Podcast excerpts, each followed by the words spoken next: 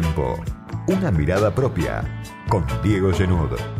Todos los sábados de 18 a 19 por Millennium.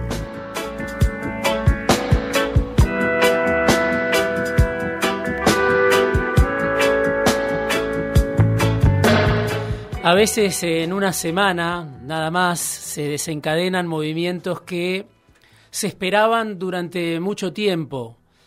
Suceden novedades que pueden tener consecuencias durante muchísimos días, durante años incluso, en algunos casos. Esta semana puede haber sido una de esas semanas, la semana que estaba marcada en el calendario en rojo, el día en que se esperaba la condena para la vicepresidenta por la causa vialidad y todo parecía supeditado a las reacciones que pudiera generar el fallo del tribunal en la causa vialidad, en la que se la juzgaba a Cristina por asociación ilícita, por administración fraudulenta. Esa semana terminó siendo la semana en que pasaron otras cosas que opacaron a la condena por lo menos dos cuestiones muy importantes que es muy probable que estén relacionadas una con otra.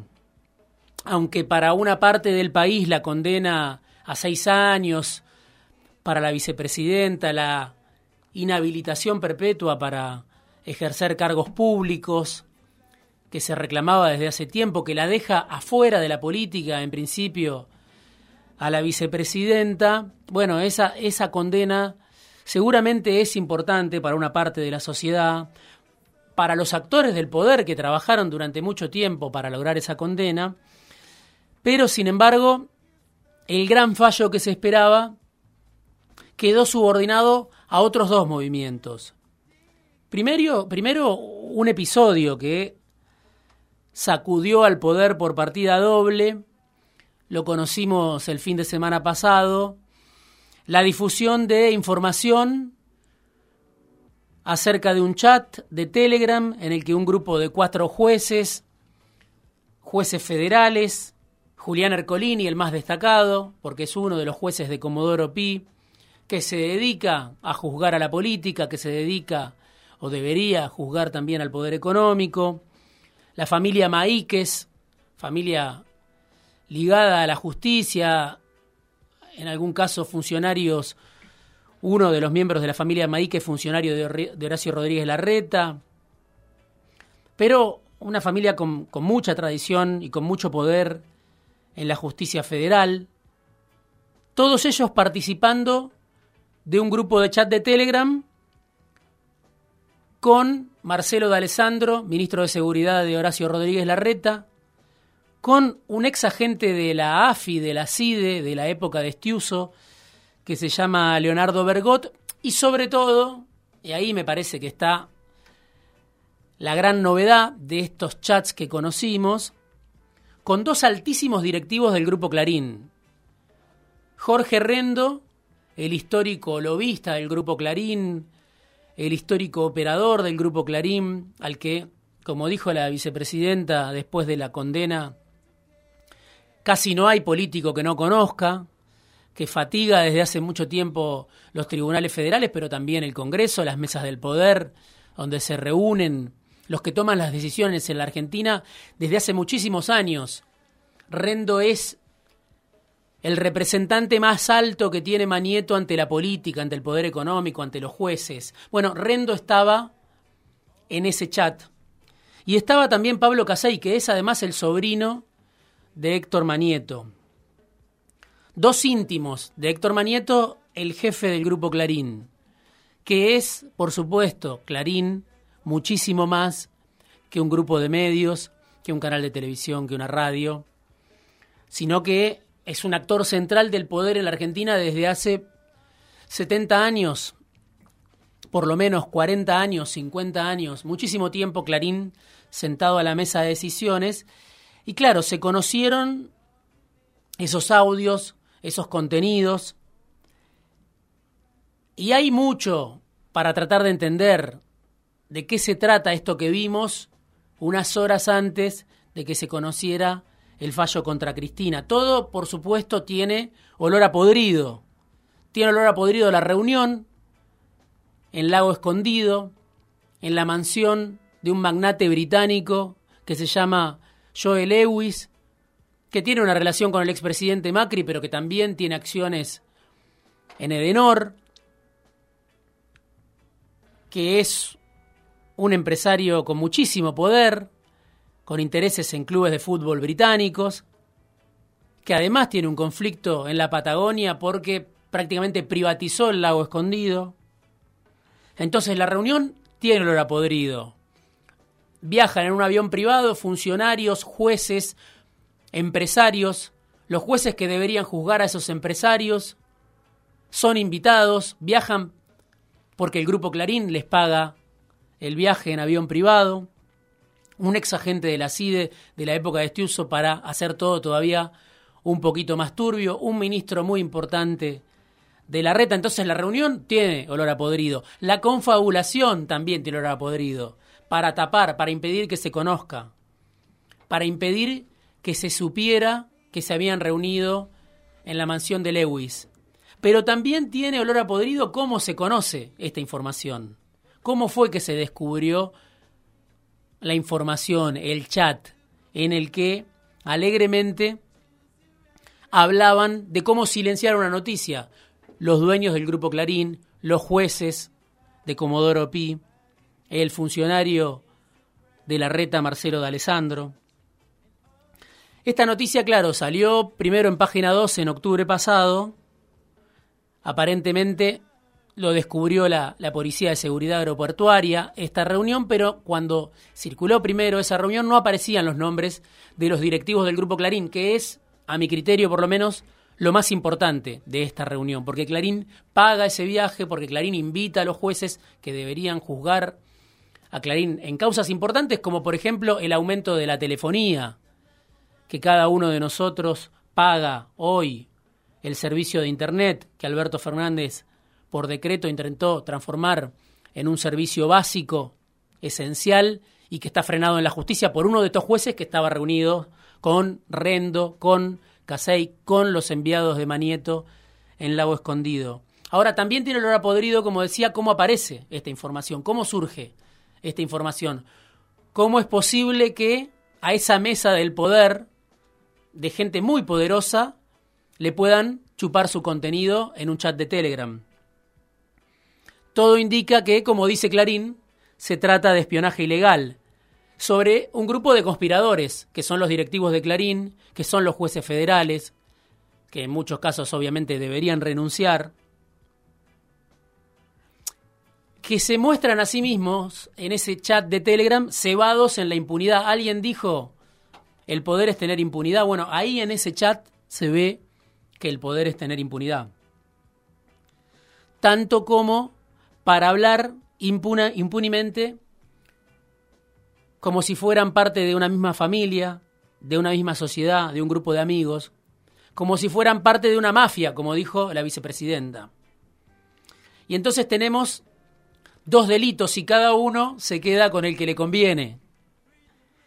En orden de aparición primero está la dádiva, la intimidad de la dádiva, el regalo del grupo Clarín que seduce y que lleva a la mansión de Lewis, a este grupo de jueces, a un agente de la CIDE, a un ministro de la RETA. Y segundo, cómo se conoce esta información, a la que obviamente no cualquiera puede acceder.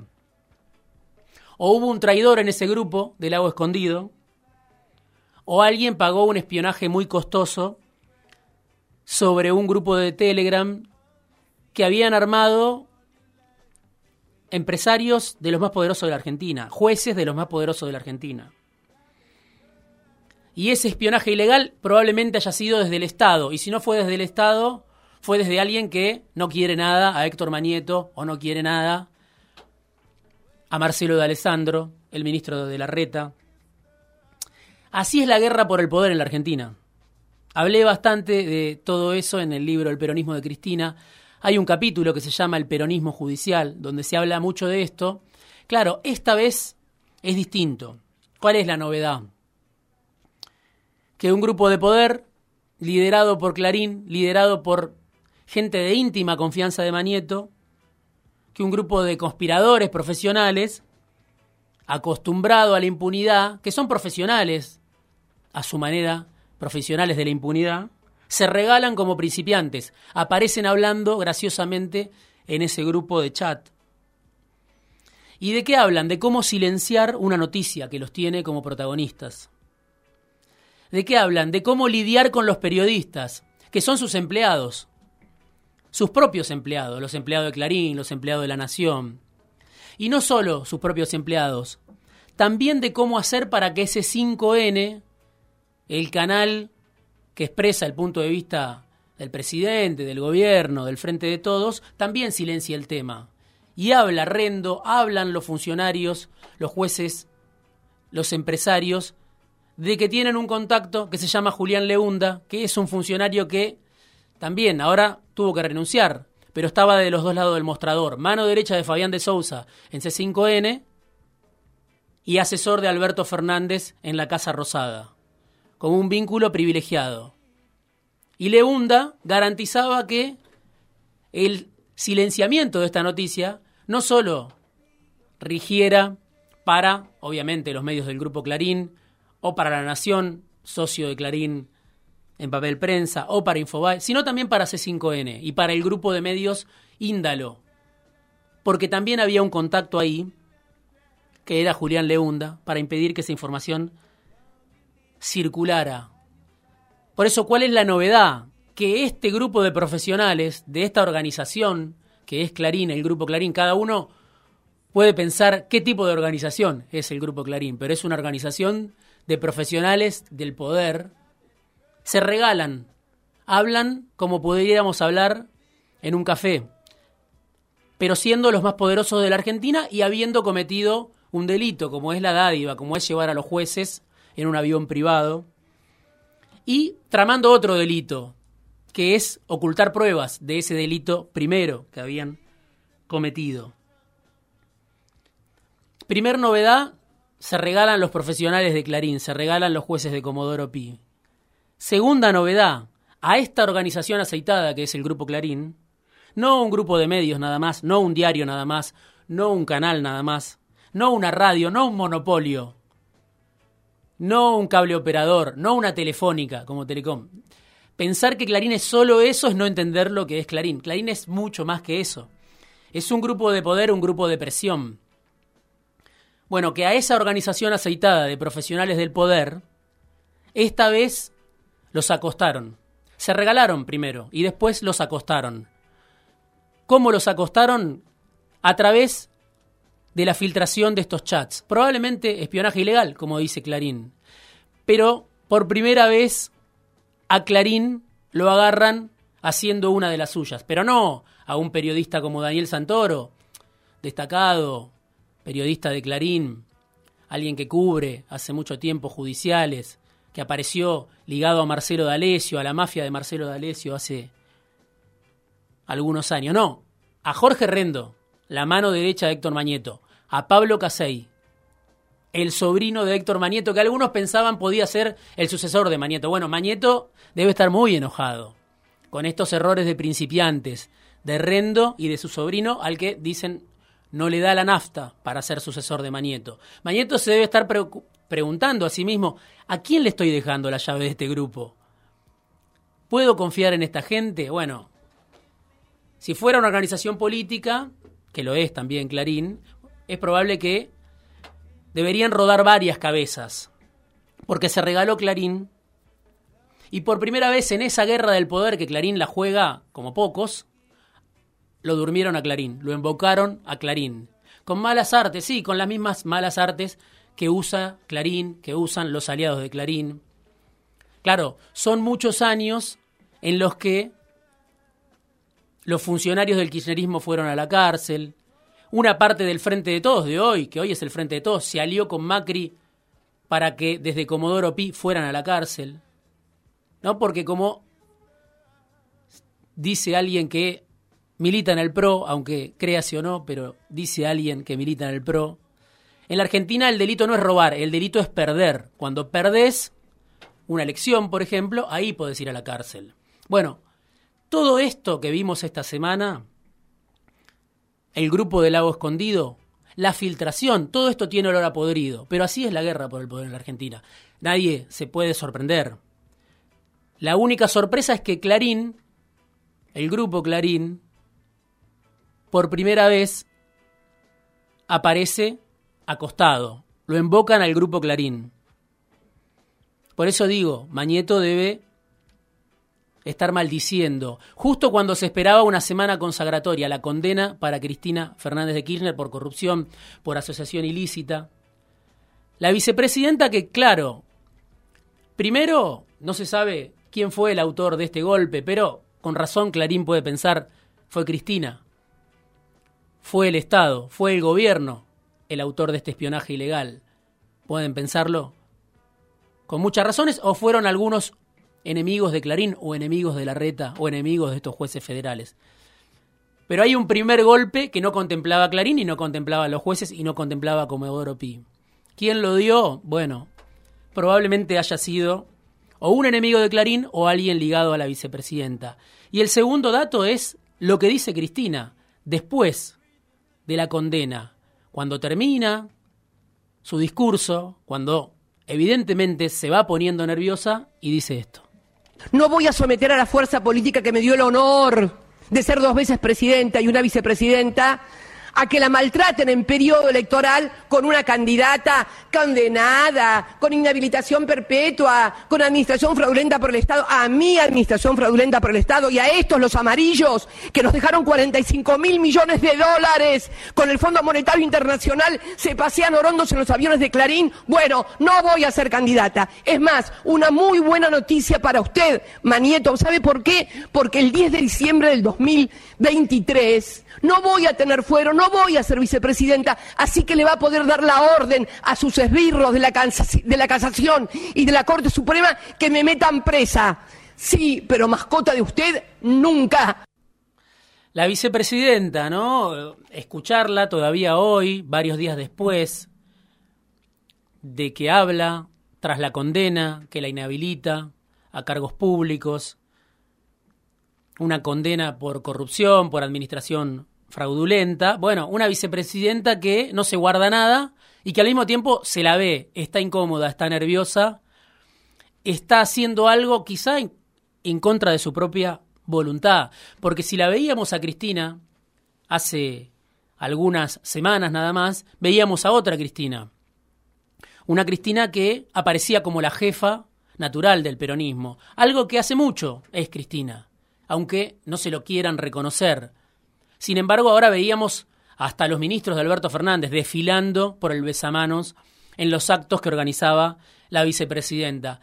Todo el peronismo en torno de Cristina de cara a 2023. Eso es lo que veíamos hasta que Cristina habló y dijo lo que acabamos de escuchar.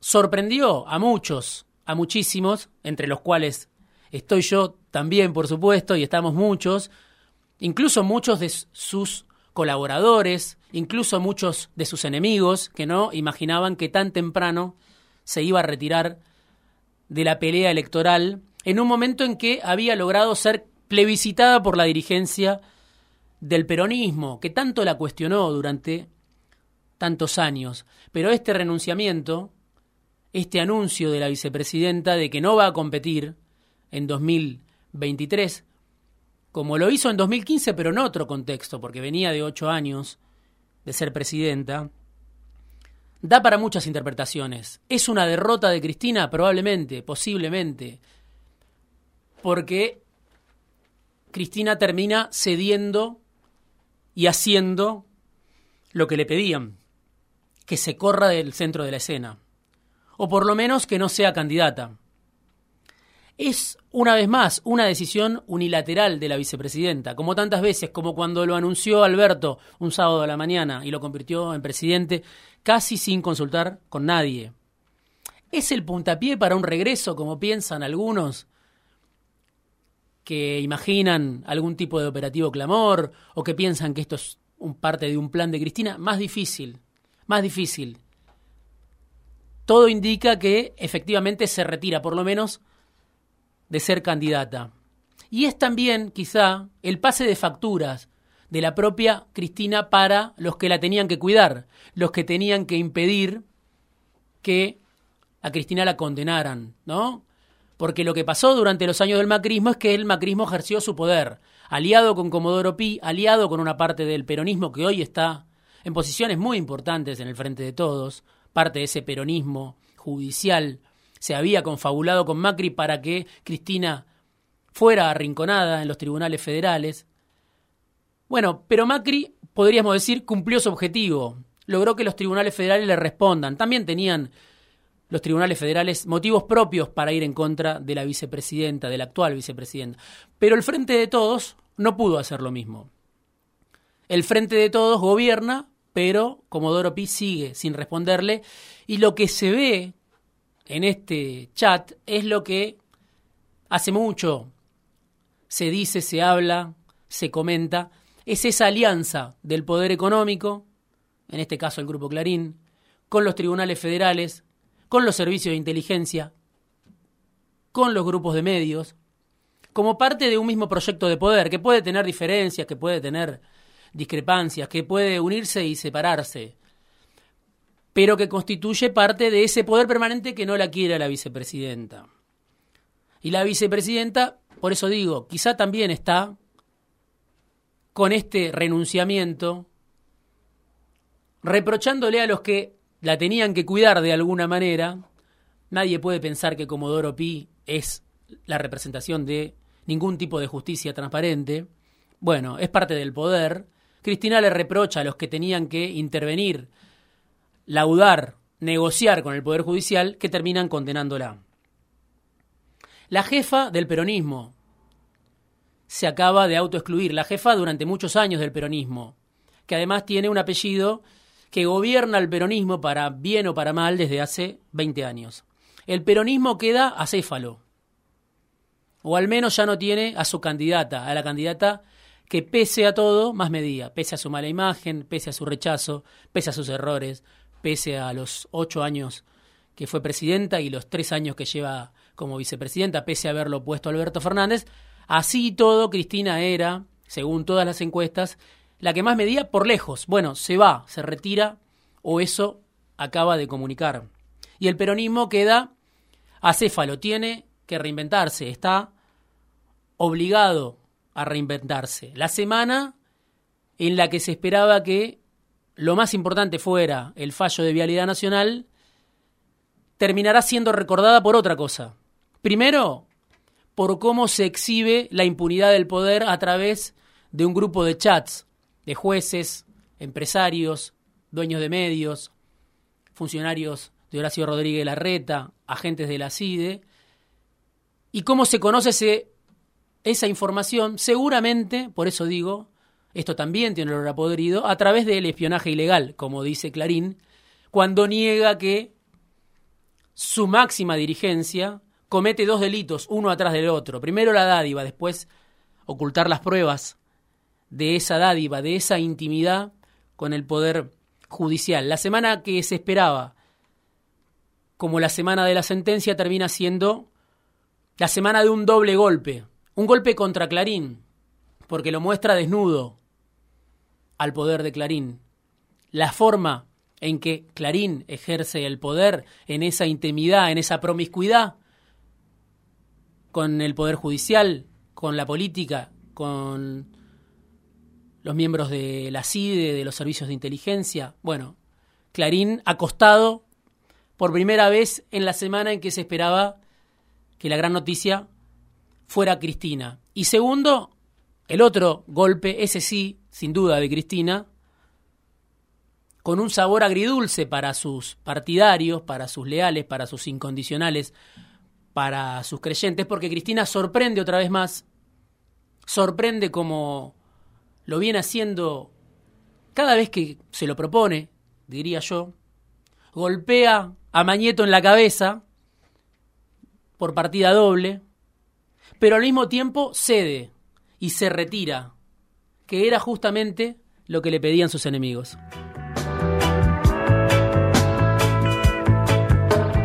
Editorial, análisis, conversaciones, entrevistas, fuera de tiempo, con Diego Genud.